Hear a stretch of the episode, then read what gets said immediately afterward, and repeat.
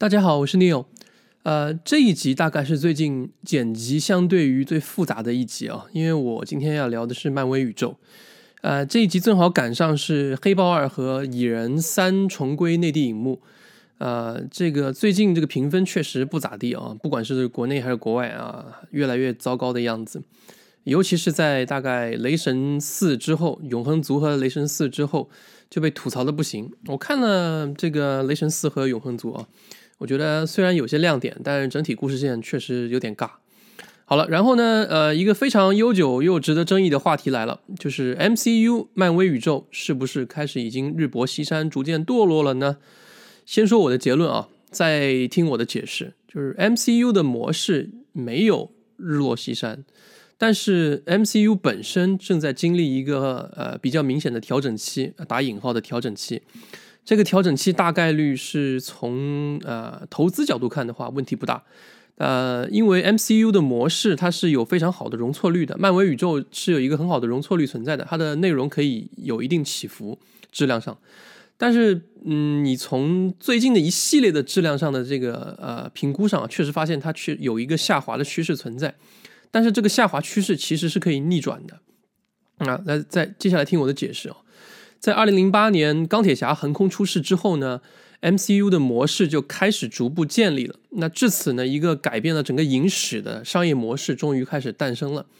从影迷的角度看呢，其实就是每一部电影和下一个电影之间呢，都放在一个更大的世界观里面，然后所有发生的故事呢，都是同步的。呃，联动的、不可更改的，在过去已经拍摄过的内容里面，这么一来呢，每次我们看的电影呢，感觉上和过去的所有内容都是有相关性的。一部电影只是一个史诗级叙述的一部分而已，那所有的故事呢，都是朝着一个方向走的。那最终在某一处迎来一个高潮，比如我们呃看过的这个《复联四》，对吧？那所有的这个人最后都跟灭霸汇集在了一起。End Game 就是复仇者的联盟四啊，绝对是这个目前为止最震撼的一部这个复这个这个 MCU 的电影啊，因为它给第一个十年，给漫威宇宙的第一个十年画上了一个完美的句号。那这么做的好处是什么呢？就是 MCU 的模式。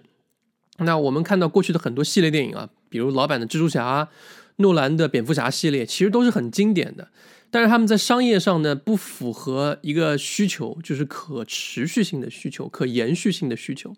这些电影电影基本上在三部以后就需要结束了，它的故事讲完了，它故事不会再继续下去了。如果电影公司决定重启这些电影项目的话呢，基本上他们就会采用全新的演员来全部推倒，啊，故事也重新编一次，来重拍一次。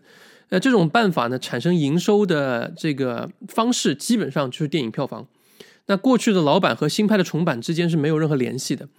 啊，票房模式之前也聊过，就是比较糟糕的一个商业模式。因为第一，收入模式太单一了，就是属于一锤子买卖；那第二，影响票房的这个因素过多；呃，第三，就是其实好莱坞大厂一直虽然提做什么衍生品啊、DVD 啊、乱七八糟的这些收入，但其实能在这一块真正的做大做强的寥寥无几。那商业上来说呢，MCU 这个漫威宇宙的牛逼之处就在于它像铁索连环船一样，把所有的过去的内容和以后潜在的内容全部连在了一起，形成了一个整体，形成了一个 IP 的集成体。呃，说白了，它就是把无形资产的价值从一锤子买卖的商业模式改成了一个垒沙堡。搭建乐高的模式，不断的往上累加的模式。那这种往上累加的模式的最大优点就是它比纯院线模式的这种呃无形资产要稳定的多。也就是说，它有非常高的容错率。因为某部电影或者电视剧拍砸了、拍烂了不要紧，比如《蚁人》，其实当时第一部的这个口碑我就觉得不咋地啊。但其实呃不要紧，因为最后它是一个在漫长叙述过程中的一个故事里的一部分而已。呃，这个。这个部分不出彩，但是不会对于整个捆绑起来的集成体造成很大的影响。这就是 IP 集成体这个捆绑模式的优势。有一句话，我记得以前叫做“呃，互联网一切的这个模式啊，都是 bundle 和 bun 和 bundle 和 unbundle，对吧？bundling 和 unbundling，MCU 的绝对是这个打包模式的巅峰。你想为什么 Amazon Prime 可以拍那么糟糕的一个《指环王》，也不会影响这亚马逊的这个会员总数呢？呃，有人会说这个片子真烂啊，我要取消这个亚马逊会员吗？不会的，因为亚马逊的影视服务只是它众多服务中的一项，所以它的影视服务拍烂片是不会影响它整个订阅人数的。同理，MCU 在这个领域也是一个逻辑。那是不是这个逻辑就可以一直拍烂片也不要紧呢？当然不是了，那那不行的。你看看《星球大战》就知道了。其实 MCU 并不是这个真正意义上的这个捆绑模式的鼻祖，《星球大战》其实才算是，因为它一直以以前啊，就是以院线的这个逻辑为主的嘛。因为《星战》在那个一九七零年代的时候，那个时候只有院线，它整个故事在荧幕上横跨了几十年，始终在都在一个更大的一个故事框架里。所有的故事都是同步的，虽然这个不是乔治·卢卡斯当年有意的这么做，但主要的原因是因为他这个故事太庞大了啊，根本就拍不完才会这样。呃，所以在他后面又拍这个前传三部曲的时候，第一部的《幽灵的威胁》口碑就直接扑街了，那后面的两部也没好哪去啊。那在被迪士尼收购之前，呃，《星战》的口碑和整个无形呃资产的价值其实都是在谷底的，可以说。那星战牛逼在哪儿呢？就是这样庞大的世界观曾经很成功，横跨了很多代人，所以它有很强的容错率。虽然有一个十年，这个三部曲拍成狗屎了，但只要有合适的创作人员，又过了一个十年，它依然可以重新翻红。呃，过去的烂片呢，在这个时候就显得不是那么重要了，就是在这个无形资产的一个集体里面，它就形就不会形成拖累。MCU 呢，在这个灭霸被干掉之后呢，陷入了一个创作上的瓶颈期。过去的一些老人正在逐步的退出这个这个漫威宇宙。那 MCU 呢，在这个流媒体的电视剧上，呃，有一些方面做的很突出，推出了洛基啊、月光骑士啊这样的优秀作品。但电视剧只是叙述的一部分，还没有成为推动整个漫威宇宙往前走的关键载体。那在这种情况下呢，下一个十年的拍摄逻辑。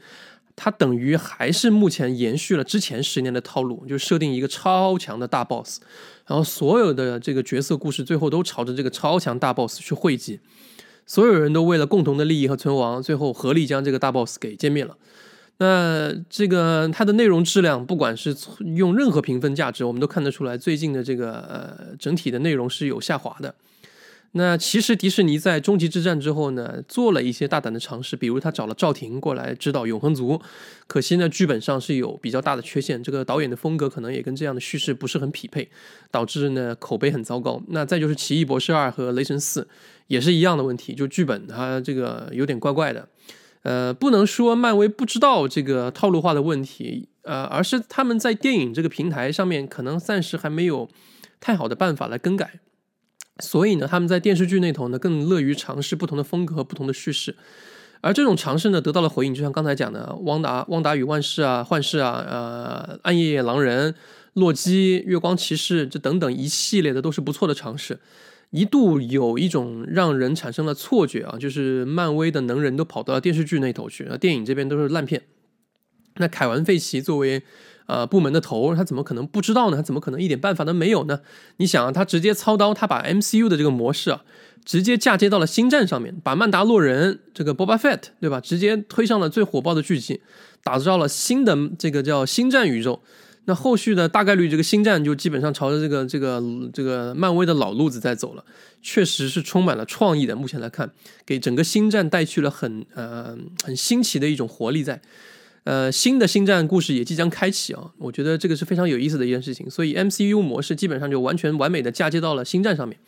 那他当然知道，在过去两年里面，这个电影也好，还是电视剧也好，很多拍出来的内容其实是有水分的啊。那为什么像原来的这个精品逻辑，到现在下滑到这种肉眼可见的这个这个明显的吐槽的水准呢？这是因为这个 Disney Plus 这个流媒体推出以后，正好遇到了疫情，那院线的业务直接被按停。那公司就把这个业务核心就直接转换到了流媒体上面，大概经过了一年左右的时间，用户过亿了，所以那个时候的 CEO 这现在被炒了啊，呃，这个 Bob Chapek 他认定了这个公司的这个流媒体业务是未来的核心的核心，但是他跟这个 Netflix 竞争对手之间有一个巨大的差异，就是产能。产能永与就是远远不足于对方，而这个产能是留住用户的关键之一。所以在这个关键节点上呢，你正好又遇到了漫威宇宙的一个完结，第一阶段的一个完结。于是呢，他就着急推出了一系列人物，把新的一代的这个人物赶紧推出去，希望这个观众能跟他们产生共鸣，对吧？然后赶紧把这个事情给接上。那结果可想而知，就是内容这个这个产能是上去了，但是质量是往下往下走了。呃嗯，当然了，用户数确实也上去了，最后，而且现在已经跟这个 Netflix 不相上下了。但是因为赶工的原因，这个导致大家吐槽的比较多，呃所以呃，剧情就且不说，连特效都有点这个假假的，所以有点过分了。那凯文·费奇呢，最近是宣布了会砍一些这个 MCU 的剧集和电影啊，因为二零二二年没有一部 MCU 的剧是在这个 Top 十五榜单上的。换言之，这些这个内容基本上就拍的太水了。说白了就是，那他有没有可能把这个 MCU 的这个内容重新拉回到第一个十年这个复仇者联盟第一代的这个水准上去呢？在第一阶段里面，所有超级英雄他们之所以能风靡全球，是因为 MCU 的第一个阶段的人物选角、塑造和故事相对都比较好，而且大家已经有一个先入为主的一个印象在了，所以。小唐尼这个演的钢铁侠，一旦过去了以后，这一代人也跟着过去了。这就是为什么在下一个阶段的时候呢，蜘蛛侠成为了关键的核心。嗯，但是他在之前只是一个配角啊，所以在下一代的这个超级英雄必须是一个家喻户晓的这个大明星。那现在看来看去，也只有是蜘蛛侠能扛起来了。呃，这也能解释为什么这个上汽啊，虽然拍的一塌糊涂，但是刘思慕却在这个。这个慢美国啊，慢慢火了起来，对吧？因为他是除了这个这个上汽之外，他慢慢其实在荧幕之外，他能承担起一个家喻户晓的一个亚裔明星的一个形象。那另外呢，这个漫威宇宙的第一阶段的故事呢，其实相对不是那么复杂的啊。在引出第一代的核心人物之后呢，大 boss 这个灭霸其实早就已经出现了，大家最终走向这个打败这个灭霸的这个路线。但是在第二阶段，整个故事其实已经越来越复杂了，它就叙事。